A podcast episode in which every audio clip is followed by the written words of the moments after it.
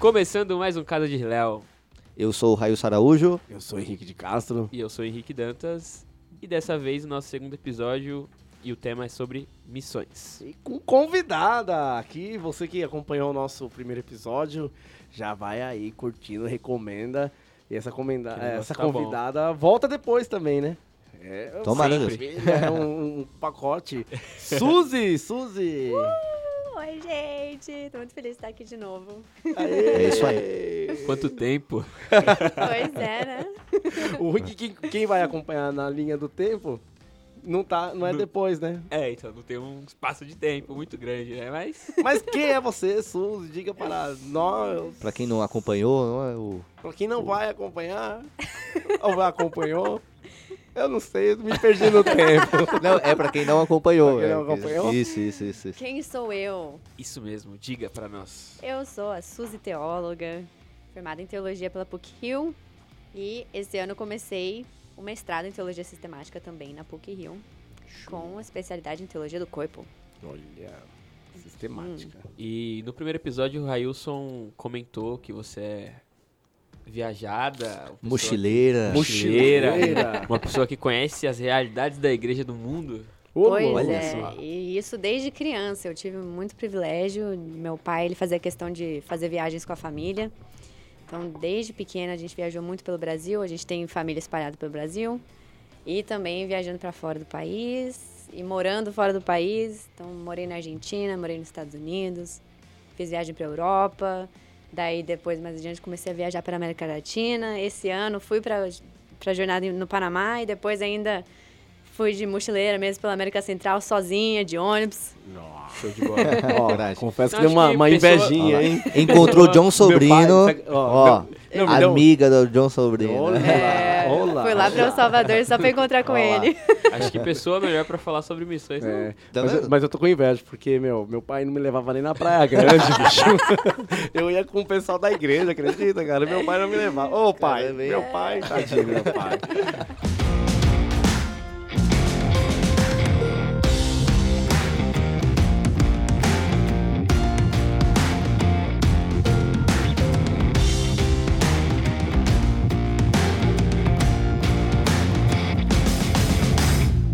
Poxa, mas a gente vai falar sobre missão, missão, e a Suzy até fez memória dos 100 anos do documento... Maximum Ilud, de Do Bento Bento. XV, Olha, gente. Caramba. 1919, isso foi um ano depois do fim da Primeira Guerra. Ô, louco. Só. Imagina E já- como não estava a sociedade naquele tempo. E falando de missão, neste contexto... E, assim, missão é a essência da igreja. A ig- A igreja, em sua essência, é missionária, né? Boa. E Exatamente. eu acho que vale a pena a gente começar no sentido de o que é missão para a igreja, né? Porque Jesus Uhum. foi o primeiro missionário, depois vieram os apóstolos, e a coisa missionário foi... do pai. É, E, e a igreja, ela nasce bem nesse contexto, assim, aquele desdobramento ali da obra lucana, o finalzinho do Evangelho de Lucas pro início do, do Atos dos Apóstolos, né? O ide a todas as nações, da Samaria, Galileia, até os confins do mundo, né? Então, isso faz parte do, do envio dos discípulos e, e é a essência da igreja, né? Ela, ela é mi- missionária por excelência, como você ressaltou bem, Dantas. E Eu, eu, eu- não, eu queria começar com a citação do, do Papa Paulo VI, inclusive eu tinha falado sobre isso agora há pouco. É, agora há pouco eu digo no encontro, né? é, na Evangelho Luciande, e diz assim, né? Não há evangelização sem a manifestação do Espírito Santo.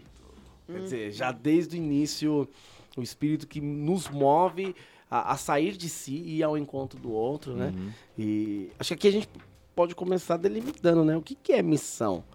Porque eh, talvez eu ó, tinha uns 14 ou 15 anos, o meu sonho, o meu sonho missionário era ir para a África. Eu lembro que até tive uma oportunidade, convite de umas irmãs religiosas. Depois até me inscrevi na Ai, meu Deus, na Ajuda a igreja que sofre? não, o, pessoal aqui da, daqui da Diocese, que, tá, que é de, de- da Itália, os padres. Vila Régia. Vila Régia, pra, pra fazer missões e fora, assim, super. É que aí até apareceu, mas aí depois eu fiz outras escolhas na vida. Mas assim, eu, eu tinha muito idealizado o missão como sair de casa, pegar a mochilinha e África. É, é bem estereotipado, assim, na minha E- cabeça, e né, muita naquele gente momento. tem essa ideia, né? Que a missão é exatamente isso, é você sair do seu país. Sair do É país. falar de Jesus em outro lugar, né? O- N- Não tem a ideia de missão aqui, né? Uhum. É tipo aqui é missão café com leite, né? Parece. Pô, ah, né? Embora, no, pelo menos aqui na nossa diocese, a gente usa muito essa expressão. Você vê muitas pessoas usando essa expressão missão para pregação, por exemplo. Né? Então, ah, eu vou na pregação. Não, eu vou ali na, na missão. Também, também, também é, é que é uma, missão? O que que é missão? missão né? Suzy? Você vai falar isso. Missão. Missão. Bom, primeiro Tum, que tum, tum, faz. tum, tum, tum. Não, Missão impossível, é quase, né? Se a gente for pensar Boa. nessa, no que foi confiado para a igreja, de dar continuidade à vida de Cristo, parece uma missão impossível mesmo. Exatamente. Mas missão é essa responsabilidade, né, de sair de si e levar aos outros a verdade da boa nova. Falando missão dentro do contexto cristão, né? Uhum. Olha só, e, ma- esse contexto da Boa Nova é, é interessante, né?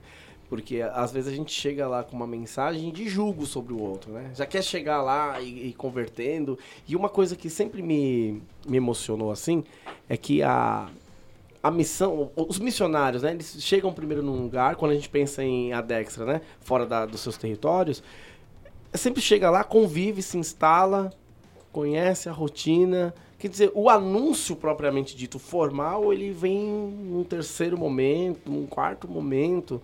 Então, muito mais relacionado à, à- convicção, assim, de, de, de estar presente numa sociedade, né? Então, trazer uma boa nova a partir primeiro do estilo de vida. Eu acho isso muito bonito, assim. Claro que a gente tem outras formas de missão, mas essa primeira, assim, me, me toca bastante, assim. né? Sim. Mas aí a gente pode é, vir para uma, uma, uma definição, né? Que a, igre a natureza da igreja, é, quer dizer, ela se realiza enquanto missionária. É, Exatamente. a- antes mesmo da igreja se- ter essa estrutura, ter essa concepção que nós temos hoje do que é a igreja, a igreja era a missão. Uhum. Era o ID, né? Ela se realizava enquanto ela ia nos lugares falava com as pessoas e se realizava. E depois que veio essa concepção que a gente tem hoje de igreja, que é essas quatro paredes, a instituição, né? Aham. Institucionalizado, né? Isso daí. É que a- às vezes as pessoas confundem a missão, que é esse anúncio querigmático, com o proselitismo, né? E até Bento XVI ali. Se eu não me engano, é Bento XVI. É, é Bento XVI, sim. Ele vai dizer a igreja cresce por, por atração, não por proselitismo. E isso é muito forte e, e- e tem que nortear o, o missionário, seja ele esse que está em outra nação, como aquele que desempenha o seu, essa sua tarefa missionária no cotidiano. É? Então, assim, eu, eu apresento Jesus com a minha vida, com o meu testemunho, e não necessariamente com as minhas palavras. Né? Aí a gente pode recordar Francisco de Assis, que nós citamos lá no, no podcast anterior, Francisco dizendo, é, pregue com a vida, se necessário, use as palavras. né?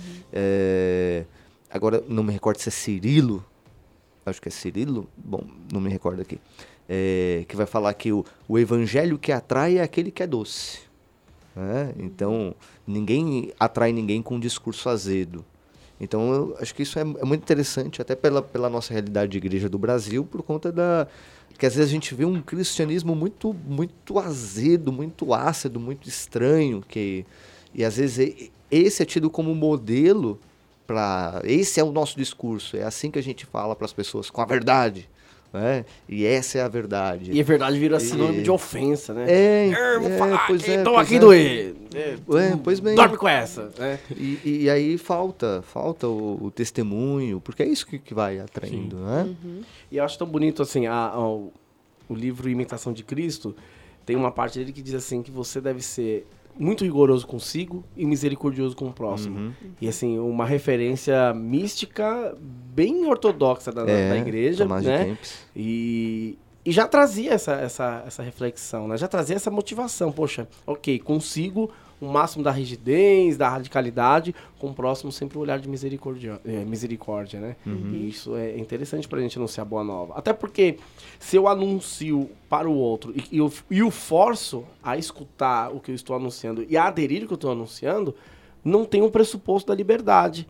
Então essa pessoa não está convertida. Exato. Ela foi submetida, né? Ela foi constrangida. Olha lá, Ó, olha lá. A Google fazendo participação Aí, com noise. E quem é o missionário? Porque assim, eu nasci, sou de berço católico e cresci dentro da igreja e eu sou uma pessoa, pessoalmente, eu tenho sou muito da, do lado da imagética, né? Não é à toa que eu trabalho com audiovisual. Ou. E, e quando falo missionário, a- me vem na cabeça a imagem, tipo, do franciscano, do cara descalço, da pessoa que larga tudo pra viver da, da providência. Você falou, previdência. É, da Previdência acho que não vamos viver. que larga tudo pra viver da providência e, e vai onde Deus mandar. Pelo menos Uhum. essa é a imagem que vem na minha cabeça quando eu falo missionário. Né? Mas acho que ao, ao longo dos anos, conforme eu venho estudando e, e vendo, acho que não é bem assim. Não, não. É, é- todo batizado é missionário. E quem diz isso é a própria igreja. Né?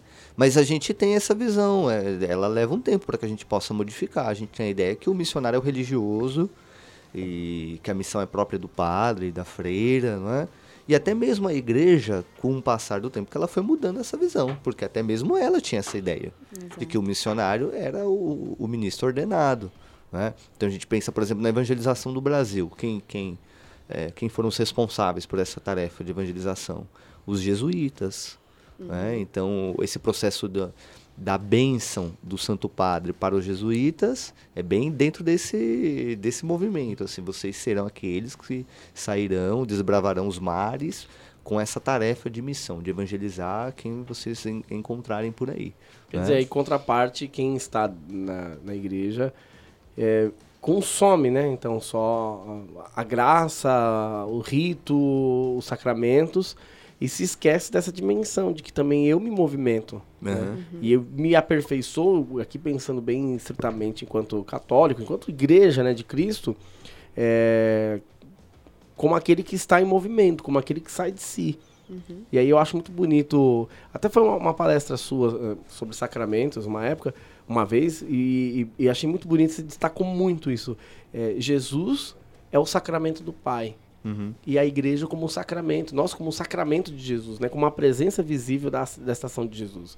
Acho que é, falta um pouco ao povo, no modo geral, essa, essa missão, né? Sim. é, é, é, essa missão de se entender como sinal. Então, não é eu, enquanto pregador, que sou missionário estritamente.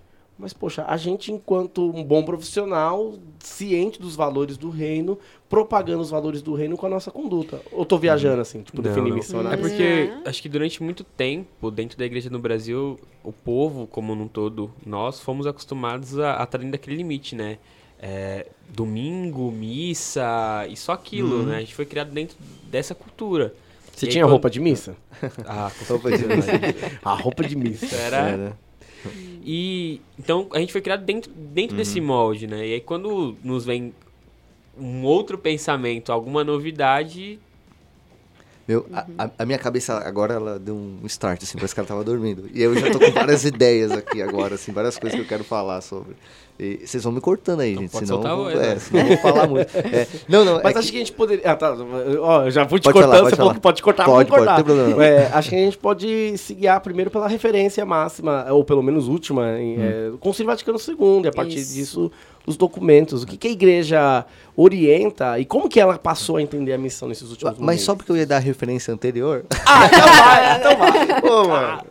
Não, não, é porque aquela crítica do, da chegada dos jesuítas ao Brasil, à América Latina em geral, que é aquela.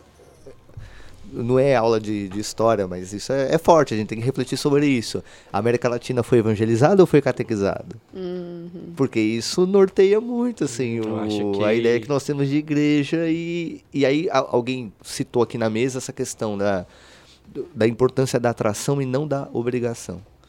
E aí, por isso que é, a gente tem esse problema de, dos católicos de IBGE, como as pessoas falam. Porque o Brasil, é, e aí, eu, igual o Dantas falava, nasceu em berço católico, eu também, acho que a Também. Suzy também, Henrique também, enfim, É, eu relativamente, mas relativamente. É.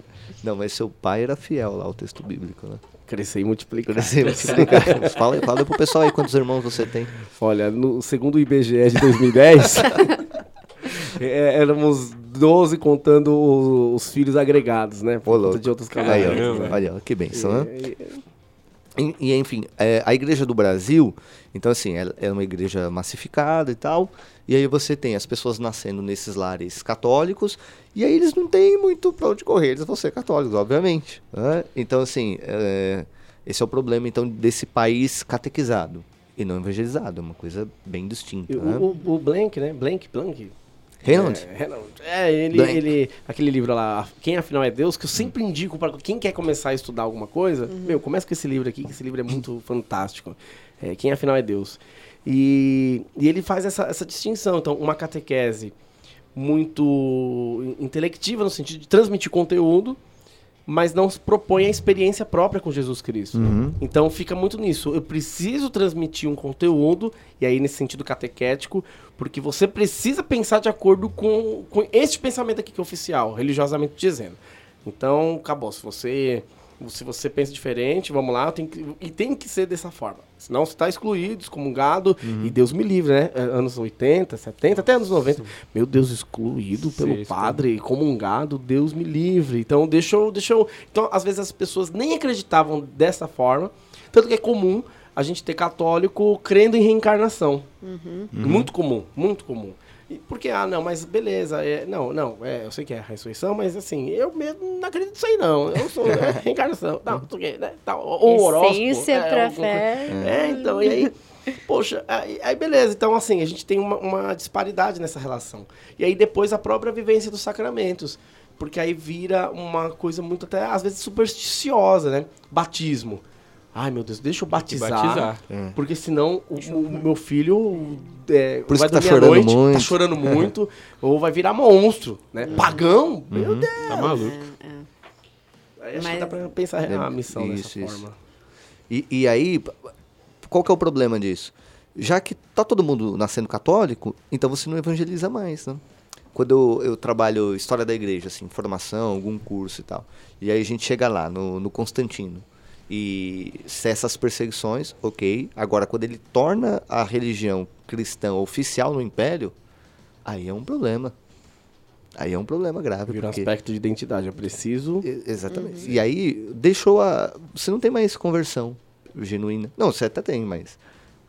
Você tem grandes santos nesse período aí, por exemplo, né? Mas assim, cai por terra a, a sua evangelização. Porque as pessoas estão aderindo à fé porque elas são obrigadas a aderir. Né? É, e, e até. Agora vou dar um grande salto. Vamos lá para a Revolução Francesa Vou. É, Guilhotina. na, na queda do período ali da Revolução e a queda da Bastilha. É, alguns historiadores apontam que assim, tipo, a participação na missa, tipo, 95% do, dos católicos da, da França. Quando, porque tinha essa questão né, da, da, da Bastilha, que então você, todo mundo ficava vigiando os outros e tal, então você não ó, aquele ali não vai na igreja, hein, então deve ser um adorador do, diabo e tal. E aí vai- coloca esse cara na Bastilha, por exemplo. Né? E, e aí cai de 95% para 25%. Ou seja, quem são esses 25%? 25%? Os católicos de fato. De fato. Né? Aqueles que de fato se converteram foram alcançados por Jesus. É, Você falou isso, agora eu lembrei tipo, da, de uma pesquisa, né? O, o professor Freitas comentou isso no, no curso, não vou saber falar com exatidão disso, dos números, mas a pesquisa ela falava que, por exemplo, 90% do Brasil se declara um exemplo, declara católico, mas na verdade só 5 são praticantes, né? E aí as pesquisas atuais elas mostram que o número de católicos no Brasil vem caindo, mas na verdade os católicos praticantes vêm aumentando, né? Aumentando. É, não, e eu sempre falo, pelo menos a nossa realidade, de diocese. É, São José Operário, são seis horários de missa no domingo, são todas cheias. Nossa Senhora do Carmo, é, é, pelo menos 17h30, 19h30 que eu vou é, esporadicamente, cheio lá, quando não vou na São José Operário. Penso que na São José Operário do Campo Limpo também. Mesma coisa. Então, a- as nossas paróquias estão sempre cheias. E assim, ah, todo o censo eh, mostra uma queda no número de católicos. É natural que isso aconteça, até por conta do, do mundo evangélico, que Está cresce né, exponencialmente. E, e também eu acho que as pessoas se sentem cada vez mais livres para falarem aquilo que elas são de fato. Então, por exemplo, eh, antes, nisso que você falou, ah, acredita na reencarnação, mas é católico, então as pessoas têm uma autonomia maior para falar, não, agora eu sou espírita, de fato. Elas e a não gente falavam tem até antes. uma crítica aos dados estatísticos, porque em alguns lugares não se, não se pronunciava a existência de religiões, sobretudo de matrizes africanas. Aham. Então, assim, a- eu sou do candomblé, mas o pesquisador do IBGE, na minha casa, não perguntou sobre essa religiosidade. Então, logo, eu não, não existo enquanto alguém é, pertencente a essa expressão religiosa. Então, às vezes, a gente tem, é, precisa notar muito a, a, a- própria forma de se fazer pesquisa no Brasil Uhum. e, às vezes, até muito preconceituosa com relação às religiões diferentes, Sim. assim. E aqui eu queria ser um pouquinho polêmico. Mais Porque, do que é, você não, já- é assim, quando se olha é, os dados estatísticos, é, não vamos nos assustar que o próximo IBGE agora em 2020 vai apontar uma redução numérica, Sim. né? Pelo menos estatisticamente bem dizendo, grande, né? bem Demais, expressiva. né? Com É. todos os cortes que estão sendo feitos. É, poxa. É, tem e- essa questão e- também. É, Pois é. então. Aí, aí, assim, não pode correr um risco de gerar uma mentalidade alarmante por nós católicos, dizendo aqui bem estrito, né? E, e aí querer suscitar em nós mais, ou suscitar movimentos é, proselitistas. Então, assim, ai meu Deus, está diminuindo o número de católicos, a gente vai morrer. E, e aí, sobretudo, a gente viu um fantasma. Porque, ah, na França tá- caiu o número de católicos, por quê? Porque aumentou o número de, de muçulmanos. E tem até gente estimulando no Brasil a quantidade de filhos com esse argumento. A gente precisa gerar católicos no mundo. Então, assim, tenham 10 filhos. Então a preocupação não é uma preocupação com a vida em si, mas apenas institucional, porque eu preciso garantir maioridade é, religiosa, né, de participantes religiosos, para garantir de alguma forma um status quo da religião dentro do Brasil. Então não é perigoso pensar na missão apenas como um, com- nesse viés estatístico? Quer dizer, eu preciso gerar baldes e mais baldes e pacotes de conversão à, à torta e à direito. Vamos voltar então pro Conselho Vaticano II, Bora. que eu tô aqui esperando pra eu entrar no assunto. Culpa do Railson? Eu, eu quis tocar a bola, mas o Railson fez Perdão. aquele que, que- a defesa. Mas, mas foi, foi Mas foi bom. bom, não, claro, foi bom, foi, foi bem conveniente. Não, o Conselho Vaticano II é um grande marco porque tem um documento só sobre a atividade missionária da igreja, né, que é o Ad Gentes. E a igreja reconhece a necessidade de se tratar especificamente sobre isso, porque a missão era uma coisa que todo mundo dava meio com um pressuposto de que entendia o que era, né? Tinha as atividades missionárias com toda a co- a colonização que houve das Américas e da África.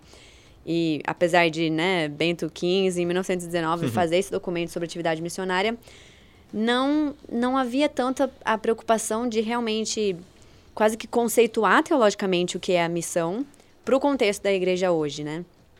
E, e então assim, né, entender que a missão está intimamente vinculada à evangelização, a gente tem que pensar o que é essa essa evangelização, né? O que é o evangelho? É a pessoa de Jesus Cristo e a vida dele. E que, que foi a vida dele? A vida dele foi a inauguração do reino de Deus.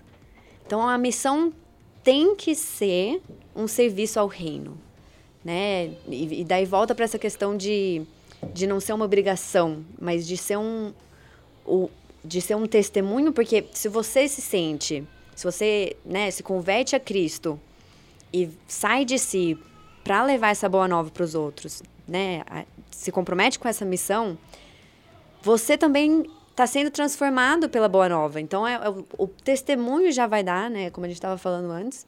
O testemunho já vai ser um- um- uma primeira etapa dessa missão, dessa evangelização. E a partir da convivência, do, do encontro com o outro, daí que va- vai criando a, a- a conversa mesmo, né? A, a missão enquanto linguagem, gestos e, né? Então, a, a ajudou muito a entender que a missão da igreja no mundo, né? A significa as nações. Então, é, em todas as nações, essa missão de ser uma concretização do reino, né? Como segmento e, e continuidade da vida de Jesus Cristo para tornar as pessoas mais humanas, né? Que isso também foi o- a, a grande, né? O, o fundamental da vida de Jesus Cristo foi mostrar para a humanidade o que é ser humano. Tanto Se converter a Cristo. Gera um efeito prático depois, até o reverso, né? Porque reverso no sentido do fluxo. Porque a Europa manda missionários para todos os cantos. E aí a gente agora tem é, missionários aqui da, da América Latina que vão para a Europa É. em missão, né? Nos, na- tradicionalmente, lugares em que a religião já é consolidada há séculos. Então, quer dizer, essa, ok, nós temos a instituição, mas não temos a- talvez essa presença da vida. né? Essa presença de Jesus Cristo. A gente tem a religião lá institucionalizada, mas talvez Jesus longe em alguns aspectos, né? É, com certeza. E daí, só para citar, né, mais documentos magisteriais que seguiram, então, entenderam a importância de, dessa no, nova noção de o resgate né, da noção do que é a missão a partir do Concílio Vaticano II. A gente tem o João Paulo II, que escreve a Redentores Missio em 1990, justamente para voltar a refletir sobre a Adgentes. E ele, né, ele faz todo um caminho de, da pessoa de Jesus Cristo, sobre o reino de Deus e o protagonismo do Espírito Santo. E tem um termo muito interessante que ele usa na Redentores Missio, que é pensar sobre os aerópagos modernos. Uhum. E né, no, no, nosso outro podcast é, sobre o sino a gente citou uhum. isso. Então, entender o quanto que é necessário a gente estar tá presente nos contextos que são diferentes uhum. da, da realidade cristã, esses modernos aerópagos, e falar a partir dessa realidade, né? Mostrar como a mensagem do Evangelho, a pessoa de Jesus Cristo, é pertinente até para realidades totalmente diferentes. É, o Railson já falou que, aqui que todo missionário é qualquer pessoa que seja batizada, né? Uhum. E você já falou da, da importância do missionário, da, trans, da importância dele para o mundo e como a, a, transformação vai acontecer a partir disso, né? Uhum. E, e, aí? Agora eu sei que eu sou missionário. O que, que eu faço? O que eu faço? Bom, pego, pego, minha mochila e vou? é. Não, acho que é importante fazer a distinção aqui do missionário enquanto é, profissional? porque Geográfico. um ministério específico. Porque a né? Suzy falou dos aerópagos, né? Uhum. E, e eu, eu, vejo os aerópagos do meu bairro, sim, da minha sim. paróquia, Nossa, os é, desafios. Sim, sim, com certeza. E, e muitas vezes a gente não reconhece é. isso como missão. Isso, exatamente. É. Bom, primeiro, é, ninguém dá aquilo que não tem, né? Acho que o primeiro elemento é esse. Então, o, o, batismo, ah, ele me faz missionário, tudo bem, mas eu preciso tomar consciência da, da missão. Conversão a Cristo, né? Isso, né? Então, não é simplesmente o sacramento, ah, agora eu vou, agora eu estou pronto. Então, o que, que, que eu tenho para oferecer? O que, que eu tenho para anunciar? Porque como que é feita a, essa missão? Como que a igreja anuncia? O que, que ela anuncia? É o seu querigma. E o que, que é o querigma? É o Cristo morto ressuscitado. Uhum. Né? Então, esse é o querigma da igreja, aquele que morreu por você, nos redi te redimiu e ressuscitou e, e, te dá a vida nova. Né? Esse é o querigma da igreja. É, então, primeiro, para que esse missionário é, exerça a sua, sua tarefa missionária, ele precisa ter consciência disso. Né? E, e é preciso ter clareza que ele vai anunciar Jesus Cristo e não meramente a instituição, uhum. que é algo bem diferente. Então, eu não sou missionário da instituição, eu sou missionário de Jesus, do, do seu reino. Acho né? que o que importa, a, a, primeiramente, seria a mensagem de Cristo, né? Exatamente. E, e Exatamente. depois a, o conhecimento é. da instituição. É. Uhum. E, e aí eu acho que entra essa questão dos areópagos modernos. Então, por exemplo, é, vamos pegar a realidade do Brasil. Nós temos aí diversas igrejas, diversas instituições e a presença de várias religiões, e mesmo assim uma crescente da, é, do número de pessoas ou desigrejados ou aqueles que rejeitam a religião, instituições religiosas, por conta de muitas vezes terem uma experiência negativa com pessoas que se apresentaram como missionários, como religiosos, e por conta desse contra-testemunho criaram aversão. Uhum. Então aí está um grande campo da, da nossa missão. Volta para a né? questão do testemunho, né? Volta para a questão do testemunho. Uhum. E você acha é que assim, a gente falou de missão no canto do início da igreja. Só que hoje, em 2019, nós temos vários métodos de comunicação que não se tinha antigamente. E na balança de vocês, vocês acham que isso ajudou, piorou? O João Paulo hum. II, inclusive, com, né, conforme ele vai trabalhando a questão sobre a missão, durante todo o pontificado dele, ele que vai começar a falar sobre a nova evangelização. Né? E, e daí a gente entra hoje, o Papa Francisco dá uma continuidade também a essa reflexão sobre a nova evangelização, tendo em, em é, consciência desse contexto de, muito mais diverso, né? Era digital e, e tudo mais. É, não sei vocês, mas eu acho que tem aspectos positivos e tem aspectos negativos, é, né? Com certeza. O alcance que a gente consegue ter é extraordinário, né? A gente consegue se conectar muito rápido em qualquer lugar do planeta, quase, né? Porque também nem todo mundo tem acesso, mas Internet. mas, Então, assim, as possibilidades são muito positivas. As possibilidades. Agora, como que isso efetivamente é usado, que daí já é uma questão mais problemática. É, eu, eu, eu vejo assim, é, existe assim é uma, uma procura por querer falar a linguagem daquele com quem eu quero me comunicar, né? Então, poxa, a gente está num, numa outra época, uma outra cultura, a gente precisa circular com ela e anunciar o evangelho dada essa cultura.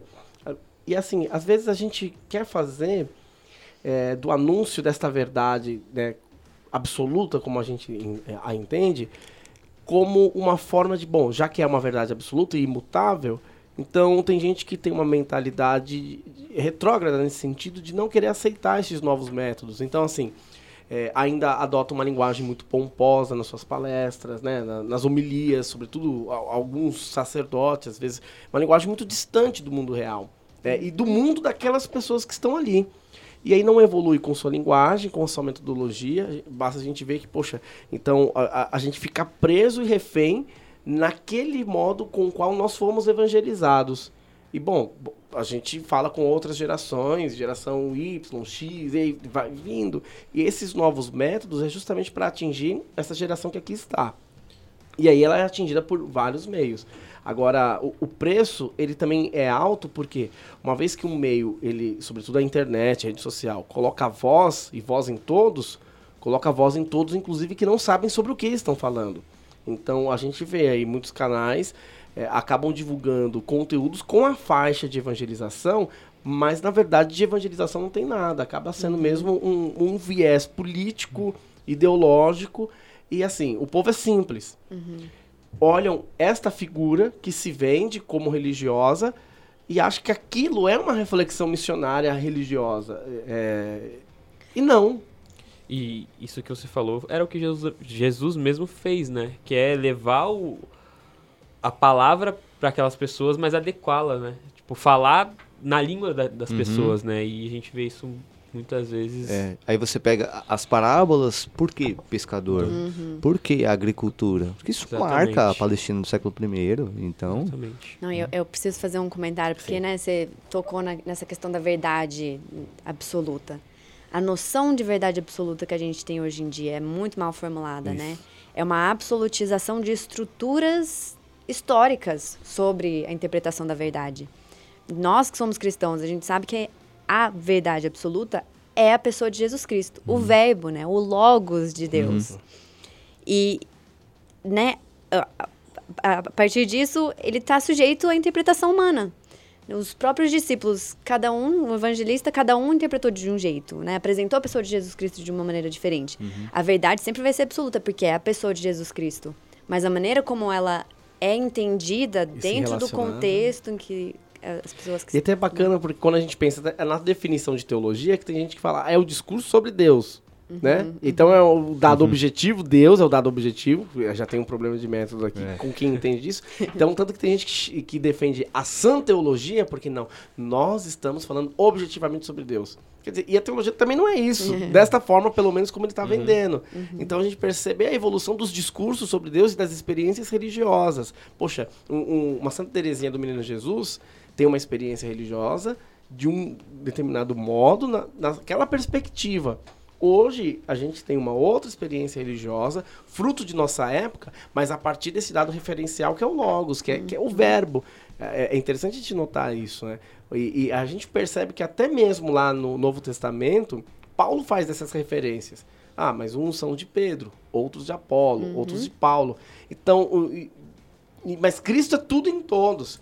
Paulo não faz a, um, um- no sentido um discurso, ó, o problema é porque tem Pedro, Paulo e Apolo. Não. O problema é que quando a gente não entende que o nosso maior referencial é o Cristo. Exatamente. E por isso que é tão importante a gente sempre voltar para o Novo Testamento e ver o que foi realmente a vida de Jesus Cristo, né?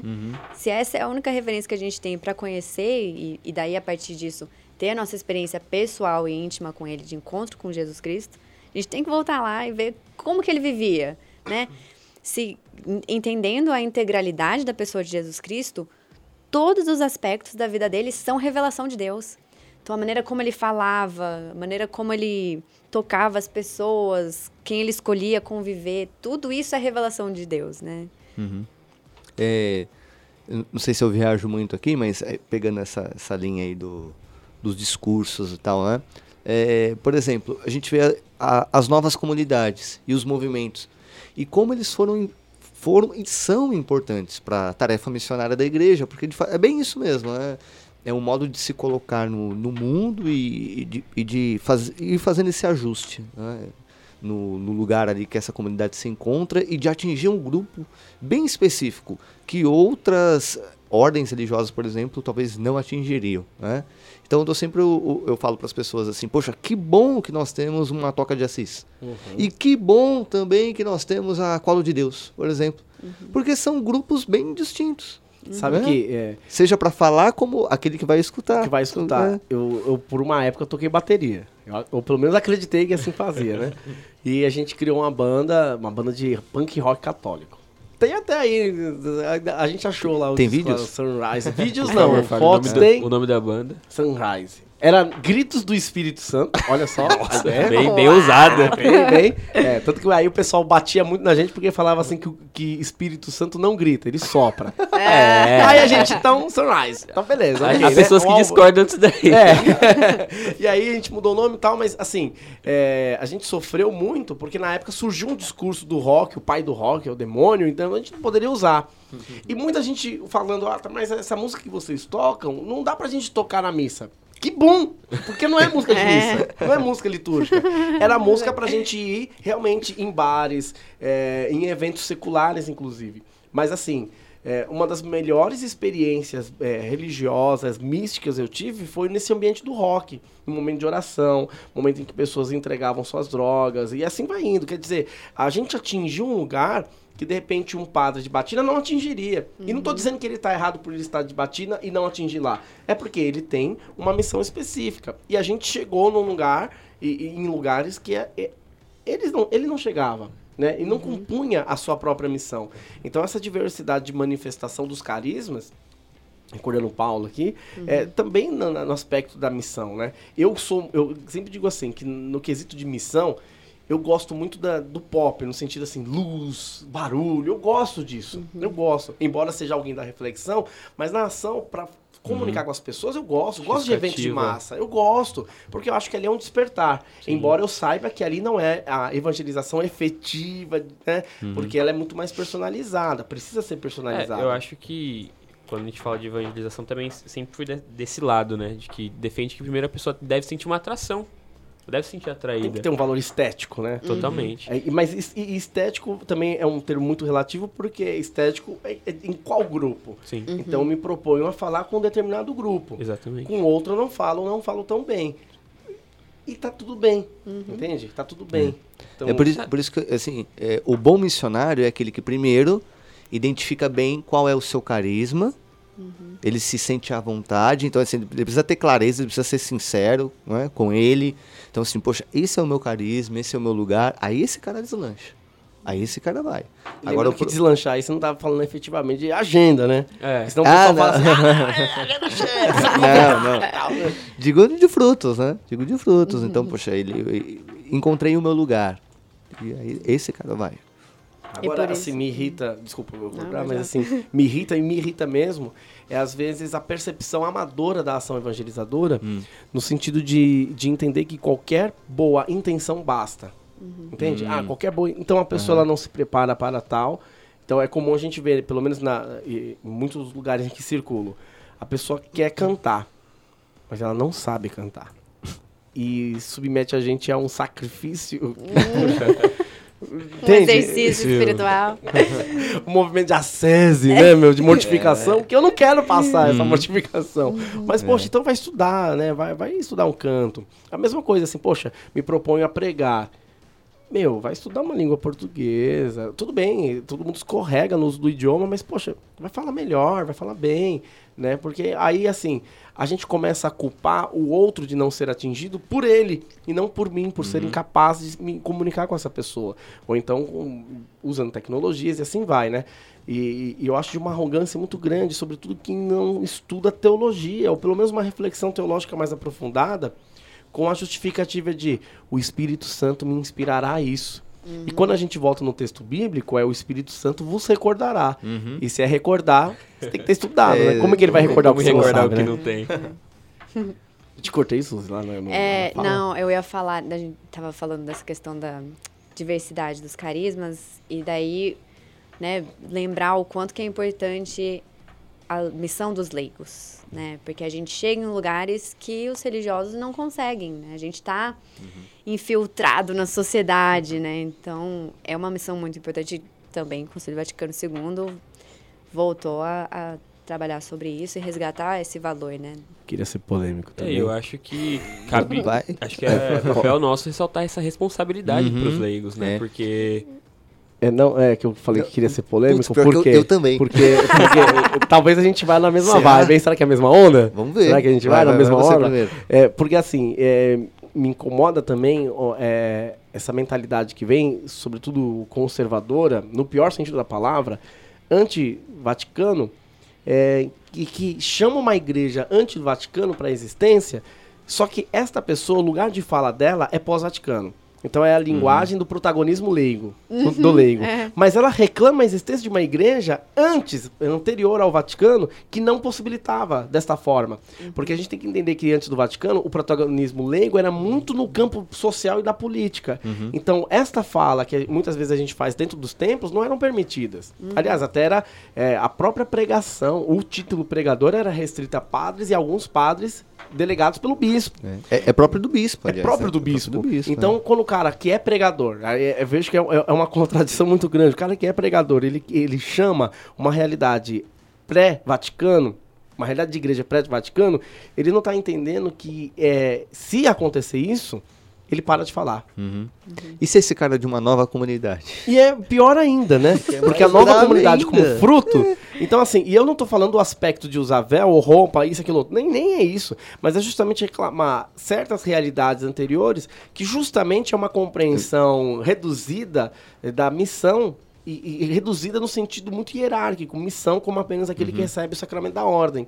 E aí, pronto. Então acabou. É, não, não, não era nessa linha aí que eu ia falar, não, mas. Ufa. é, não, é que eu lembro de uma, uma vez, era uma jovem, eu estava numa formação do movimento do TLC. Né? E quem é do Rio de Janeiro, não sei se o TLC é muito. Não, é forte, é forte em alguns lugares, né? No, no norte do É. Rio. Norte do Rio, né? É, Tá. acho que na cidade não. É, é, porque a Suzy Teólogo vai, vai levar esse podcast aí pra, pra todo o Vamos território chegar. fluminense. É. Cantagalo, É, cor, é, lá Cordeiro, cima, lá, né, também. É, então, aí essa jovem chegou e falou assim, é, era até uma conversa bem, bem informal e tal, ela falou assim, poxa, se eu pudesse, eu ia colocar, mudar meu guarda-roupa, ia ser só roupa da canção nova. Aí eu não quis bancar o chatão e tal, né? Beleza, de boa, né? Mas eu falei, meu, olha que, que estranho isso. E, e não só ela de ter roupa da canção nova, mas assim, é, aí a gente Só, né? perde Roupa campo. só da canção roupa nova, só da né? canção nova. Não, mas que fosse da Colo de Deus, da, da Aparecida, sei lá, qualquer um. Mas o, que- o que eu quero dizer, assim, é, se você é leigo, se Deus te chamou a ser um leigo, uma leiga, então viva na essência a sua missão. Porque Deus está te chamando, esse chamado é muito pessoal. Né? Esse chamado é muito pessoal. Então, Deus não está chamando a irmã tal, o padre tal. Não, a sua é você. Como pai, como mãe, como filho, como, como jovem. Poxa, principalmente com a sua juventude. Então eu, eu olho para os jovens, assim, é tanta, tanta potência que o jovem tem, tanta força que ele tem. E aí, o que, que ele faz? Ele entra na igreja, ele vai não moldando o seu, o seu corpo, não é, mudando o seu corpo, não, não moldando a, a sua vida na, na conversão, mas ele vai mudando a sua estética. Isso. Apenas É um a sua estética. né? Seu estereótipo. Então, aí ele vai metendo um crucifixo enorme, vai metendo um escapulário Me enorme, identifiquei. vai colocando. Me identifiquei, porque Entendeu? a minha, com- o meu Sabe? processo de, de, de conversão, se posso chamar assim, é muito, foi muito estético no sentido, Aham. eu precisava ter a roupa da igreja, é, depois de um determinado momento, eu só podia ir pra igreja social. Olha que maluquice. Com um crucifixo enorme. E quanto maior o meu crucifixo, maior o meu estado de santidade. Olha lá. Quer dizer, a estética, né? A- a- e uma estética ruim até, no sentido muito assim. Claro. de- da, da exterioridade. Nem estético dá pra chamar isso, sabe? No sentido pleno da palavra. Mas assim, é muito exterior. Então eu preciso até o vocabulário. Aí eu, eu por O exemplo. irmão. É, eu não chamaria a Suzy de Suzy, porque não. É Suzana, porque Deus. chama- sabe? É, o nome de é, batismo. É o nome de batismo. Então não pode ser apelido. Não pode ser, porque não, porque Deus não chama pelos nomes, não pelo apelido. Então é Railson, não é Rai. E, e assim, aí eu, eu fui ficando tão chato. Uhum. Hoje eu olho pra trás e dá vontade de dar uma surra no Henrique, sabe? Poxa, meu, não era É, isso. Não é o que você diria pro Henrique de anos atrás, né? Era, era a porrada quando Era no Henrique de porrada, não, não é que eu diria. E aí eu lembro que eu ganhei um violãozinho do meu pai, aí aqui tocando violão e tal. Aí eu coloquei a imagem, um adesivinho do, do, do Sagrado Coração de Jesus, uma Claro Coração de Maria. Aí um irmão foi afinar o violão e tocou uma música, um rockzinho assim, né? Aí eu, irmão, pode parar. Meu violão é consagrado. Eu, Tipo, não pode, meu, não pode. Caramba, você era chato mesmo? Não, eu, eu, não, chato nada, cara. O chato era mais legal que eu, meu. Eu era o cara que não era chamado pra festa, Olha certeza, só. meu. Então, aí a gente vê como que a gente perde campo de missão quando a gente faz esse- isso aí, né? Que é o, o que a Suzy falou. Então, assim, é, o leigo pode chegar em lugares que o, que o, o- o sacerdote, é, as religiosas não, não vão chegar, né? Então, tipo, é o jovem no campo universitário, no seu trabalho e tal. E aí lá é o lugar da gente dar esse testemunho de Jesus, Sim. né? E lá no começo do podcast a gente comentou sobre essa questão da cultura católica no país, né? De como as pessoas crescem e já viram católicas. E aí, isso que a gente comentou que a gente tem falado da simplificação do- da santidade e do que é um católico, de quem é a culpa disso? Ih, rapaz, mas Do demônio. boa. Da- da- qual a geração que, Mas, que- que peraí, peraí, refaça a criou esse pergunta. fruto? Porque assim, a gente tá vivendo um Tem- tempo Ah, que se fala muito do protagonismo leigo. certo, certo. Só que ao mesmo tempo, em contrapartida, a gente tá vivendo um tempo de simplificação do que é ser católico. Tipo, que nem o Henrique Ah. falou, só vestir a camiseta, Ah, tá. terço na mão. Qual o fruto? Poxa, Qual geração que, que gerou isso e, Ah. e de qual a culpa? De qual Olha, geração? essa pergunta Olha. é muito tendenciosa. É, eu acho que são as- os contextos são muito mais abrangentes e, e muito mais é uma área muito cinza porque a gente está falando de, de questões de uma bagagem histórica mesmo que né não, não é só aqui no Brasil são contextos e inclusive essa questão do Concílio Vaticano II e o fato de que não foi mesmo enquanto acontecia e depois que foi que se encerrou não foi aceita universalmente. Então até hoje né os frutos ainda não se deram totalmente porque houve um, um, um confronto muito forte por não entenderem os aspectos mais pastorais em relação à, à doutrina. Então assim é, é um é um contexto muito grande assim para res, responder objetivamente de quem que é a culpa e mas eu acho que Mas pra, pra diminuir o peso da palavra, vamos colocar responsabilidade. De quem é a Acho que eu faço uma leitura bem dialética, são vários elementos, eu acredito, é, assim, né? exatamente. Mas é, é- é- Eu vou fazer uma leitura enviesada aqui. Eu, assumo que é enviesada. é, mas assim, ah, a gente tem um mercado gerando, um mercado católico. Quer que seja pelas novas comunidades, porque precisam se sustentar. Então, assim, eu preciso vender camiseta para que eu mantenha os meus missionários, o meu canal de TV, meu sistema de comunicação e assim vai. Então eu preciso gerar uma, uma tendência da moda. Então você tem que comprar. E eu vou começar a colocar em todos os meus pontos de mídia esses produtos. Quer seja um terço, quer seja um crucifixo, eh, quer seja uma camiseta propriamente dita. E vou assimilar eh, esses produtos com um estilo de vida. Aqui é bem a lição básica do marketing, né? De associar o produto ao próprio estilo de vida. E, de novo, não que isso essencialmente seja ruim, porque a gente tem que lembrar que do outro lado precisa ser mantido, e é mantido pelo, pela comercialização de seus produtos, mas do ponto de vista da reflexão sobre santidade e do agir de santidade, a gente atrela muito isso. Aqui, por muito tempo, o, na nossa região aqui, sinônimo de santidade era carregar em seu corpo o rosário. E o rosário antigo ainda, né? Que eram uns três terços, né? Não era nem o de João Paulo II ainda na época. E, e assim, e se você tivesse coragem de andar com o rosário na mão, no seu corpo, era sinal de que você era um bom católico. Né? Eu cheguei aí para Goiás, fiquei uma semana lá. É uma, uma cidade próxima a Brasília ali, mas fora, fo- fora do plano piloto. E, e o padre, ele, ele me admoestou assim, muito severamente porque eu não estava com crucifixo numa das, das noites.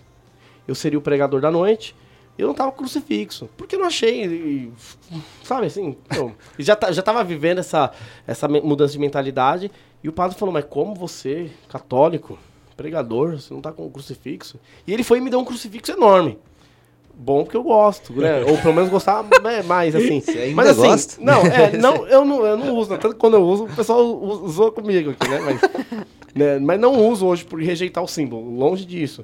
Mas é porque eu não atrelo ao símbolo religioso em si é, a responsabilidade de comunicar. Aí eu falo, eu quero reproduzir a fala, eu, eu sempre esqueço o nome dele, do bispo, que ele falou assim: ah, eu concordo mesmo que tirem os sinais religiosos de tais lugares, né? Porque, é, ele- dizendo em que sentido? Se eu não sou capaz de falar, eu não posso terceirizar ao crucifixo que fale por mim. Então ele fazia a crítica nesse sentido. Então é Profundo, melhor, né? profundo. Então é melhor que tire, porque aí se não tem o crucifixo lá no- no- nos lugares públicos, a responsabilidade volta a ser das pessoas. Então eu terceirizo por incapacidade ou descompromisso, ou medo, vai ao que for. Então eu terceirizo a responsabilidade minha de missionário, né, de agir enquanto alguém, agente do reino de Deus, para a camiseta. Porque eu sou incapaz de que com a minha vida fale. Então a, a camiseta chega. Eu que não. reflexão forte. hein? Tertuliano no século IV, né? Uou. Os cristãos são reconhecidos pelo amor. Pela? Pelo amor. Ah, o amor. Eu entendi mãe. Eu também entendi, mãe. Aí eu já falei, ixi, meu Deus do Oh, céu. oh. Pelo amor, é, é muito bacana isso. Boa. A gente toca em. Cabe mais alguma pauta aqui? Eu acho que Ah, deixa eu só fazer, então fazer a última menção magisterial Sim. da Conferência Episcopal Latino-Americana. Opa, aí Ela Ah, mesma. já- já é Documento de Aparecida, 2007, que trouxe, né, grande contribuição teológica, o termo discípulos missionários. Né, Discípulos missionários. vai em toda, toda essa compreensão que a gente estava discutindo, né? De se somos batizados, se a gente se converte a Cristo, a gente segue Ele, somos discípulos, necessariamente somos também, temos que ser missionários, né? Porque faz parte da conversão. É, E, e é bem isso, é seguir Jesus. Quando eu, eu me torno seu discípulo, aí sim, eu serei um, um bom missionário. Né? Então, Não queimo acho etapas. que é deixar claro pra quem tá ouvindo, né? Você é batizado, você é um missionário por essência, mas você tem que se Uhum. reconhecer e ir atrás da sua conversão. E a partir disso, encontrar o seu caminho, encontrar o seu lugar na igreja. se- Seja viajando, seja na sua paróquia, seja em alguma comunidade. Aí eu resgato Missão minha, é isso. minha santa de devoção, né? É, queria ser padre, bispo, mártir, mas descobri que o meu carisma é ser o amor na igreja. Seria o amor, Santa Terezinha do Menino Jesus. né? Padroeira. Oi? Padroeira da, das missões, né? Padroeira das missões, sem Mi- nunca ter saído do convento Exatamente. no sentido estrito, Olha né? Missionário. É, e aí é, se torna esse grande tapa na cara, né? Pra, em relação a essa a, a falácia do, do missionário apenas como aquele que sai. Né? E aí eu citaria José Maria Escrivá, de Balaguer. e ele dizendo assim: está no que fazes, faz o que deves. Né? Então, assim, é, é o- é- Deus te colocou para trabalhar? Então é lá, você vai trabalhar e você será um missionário no trabalho. Deus te colocou na universidade, então você vai estudar e na universidade você exercerá a sua missão. Mas lembrando que esse exercer missão, porque tem gente que entende isso. Aí eu, eu, eu tô falando pro Henrique, eu, eu Henrique antigo. Era, é, que é o missão. Eu enti- ah, então se eu tô lá na, na, na escola, fa- devo, devo fazer Vou isso falar, aqui. né, Vou então. falar, é, vou levantar minha voz, hein, você? mesa aí. É, rapaz, eu entendia isso, assim, né? Era bem, bem maluco o negócio, né? Então, aí lembra do Francisco, fala com o seu testemunho. O único evangelho que seu irmão lê. É, aí é, agora Madre Teresa Teresa, Santa de. Calcutá. E então, escutei o podcast, só que eu preciso de referências. Tem o próprio documento do Celan, que a Suzy É, comentou. é o de Aparecida. Tem a Redentorius Missio, do João Paulo II. É interessante ler também duas outras mensagens que o... Aliás, uma outra mensagem do João Paulo II na virada do milênio, que é o documento Tertium Millennium. E ele fala sobre essa questão missionária em relação ao Conselho Vaticano II também, pensando sobre o novo milênio e essa necessidade de entender como levar adiante o reino hoje em dia. E a Evangelho Nutiande do Paulo VI. Aí é a Gentes, Sim, né, a do Gentes. Vaticano II. E o Henrique tinha comentado um livro aí. Acho que eu até anotei aqui. Como é Quem afinal é Deus? Isso aí. Quem Ah, afinal? é do Esse Black. livro é uma delícia. E de acho que o principal que é o Novo Testamento, a Bíblia, né? Entender a história de Jesus e... Entender a É que tá- pessoa, é que é. tá im- implícito aí. Acho que é Ah, isso, gente. Isso aí. E a gente não pode deixar de agradecer, mais uma vez, a comunidade missionária da M Almas, que nos cedeu o estúdio Grande. e tá com a gente nesse projeto aí. Isso aí. Muito bem. Muito obrigado, Maurício. Aqui, final? Alguma Até a próxima. final? Não, acabou? Acho que Sim. Acabou que eu tô apertado, gente. Divulguem, divulguem um podcast. eu acho que faltou uma Casa de coisa. Vilela. Os nossos Instagrams. Uou. Ah, é, vai. Suzy. Ah, podem procurar o nome Suzy Teóloga, ou então o arroba é Suzy Theologian, que é Suzy Teóloga, só que em inglês. Ela é, ela é gringa, né? gente? Missionário. Cidadã mundo. viajada. É, Cosmopolita. eu sou o arroba Railson underline. Difícil, né? Railson com Y, R-A-Y-L-S-O-N underline.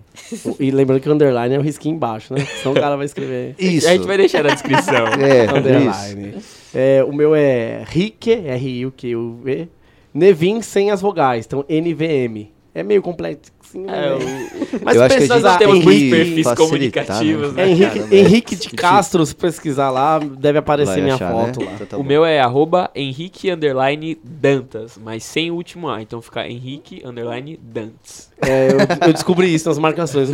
Cadê aqui? Dan, ó. Dan- Dantes. Então, gente, até o próximo episódio. E, E é isso com aí. Deus, até mais. E obrigado por participar dessa casa de Riléu. Manda comentários.